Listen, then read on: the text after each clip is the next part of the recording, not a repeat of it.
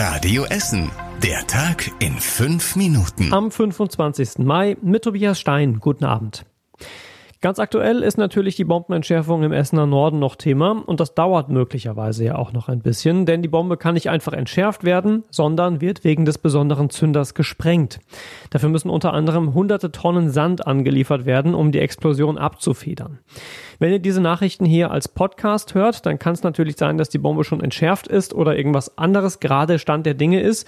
Ihr findet aber, wenn es euch interessiert, den aktuellsten Stand immer auch auf radioessen.de. Da sitzen die Kollegen für euch am Live-Ticker und schreiben da immer die aktuellsten Infos rein. Gute Nachrichten gab es heute Morgen für alle, die aktuell im Krankenhaus liegen, denn ab heute dürft ihr wieder Besuch bekommen. In den meisten Krankenhäusern hier bei uns in Essen ist erstmal pro Patient nur ein Besucher am Tag erlaubt, aber das ist ja schon mal besser, als ganz allein im Krankenhaus zu sein. Wir haben nach den ersten Besuchszeiten heute schon ein paar Reaktionen gesammelt. Hört ihr morgen früh hier bei Radio Essen in den Nachrichten und bei Radio Essen am Morgen. In anderen Bereichen gibt es ja schon länger wieder Lockerungen, zum Beispiel bei den Cafés und Restaurants hier in Essen. Sie kämpfen aber trotzdem weiter ums Überleben, weil deutlich weniger Gäste kommen als erhofft. Das Restaurant Capo Bianco in der Innenstadt spricht von 90 Prozent weniger Gästen als vor Corona. Und auch Christian Krause vom Frühjahr oder später in Rüttenscheid hat nicht nur wegen der Abstandsregeln viele freie Tische. Es ist schon so, dass der ein oder andere noch vorsichtig ist. Andere sagen, das ist mir echt zu ungemütlich, hier mit Maske, mit Desinfizieren, Liste eintragen, kein Thekengeschäft. Die Städtische, die bei uns immer sehr beliebt sind, dürfen wir nicht bespielen. Also deswegen äh, schreckt das halt auch noch so den einen oder anderen ab. Auch das Restaurant Church in der Innenstadt hat viel weniger Gäste als sonst. Da heißt es aber zumindest vorsichtig optimistisch, dass es von Tag zu Tag langsam wieder mehr werden. Die Corona-Pandemie sorgt aber auch weiter an vielen Stellen für Innovationen. Neben neuen Homeoffice- oder Homeschooling-Lösungen gibt es ab sofort auch eine technische Neuerung bei der Ruhrbahn. Die Busse hier bei uns in Essen lassen sich jetzt auch über die App zum Halten auffordern. So muss nicht mehr jeder Fahrgast den Halteknopf im Bus anfassen, sagt die Ruhrbahn. Das senke die Gefahr, sich im Bus mit Corona anzustecken.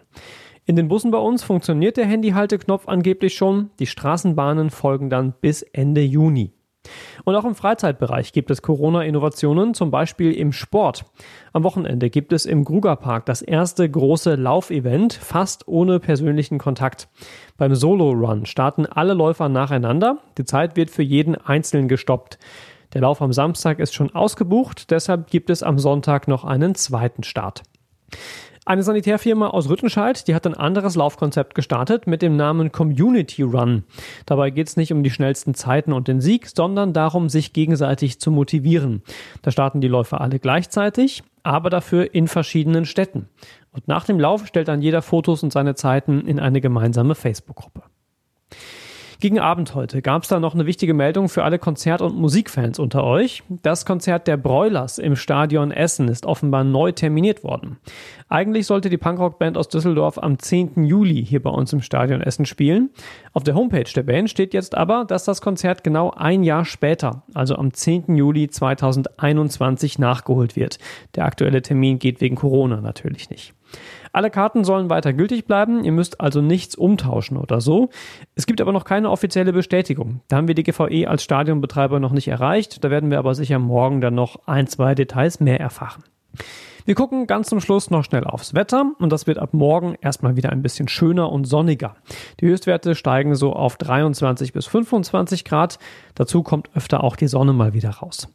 Es sind zwar immer auch mal ein paar Wolken noch unterwegs, aber in der Regel bleibt es die nächsten Tage trocken hier bei uns in Essen.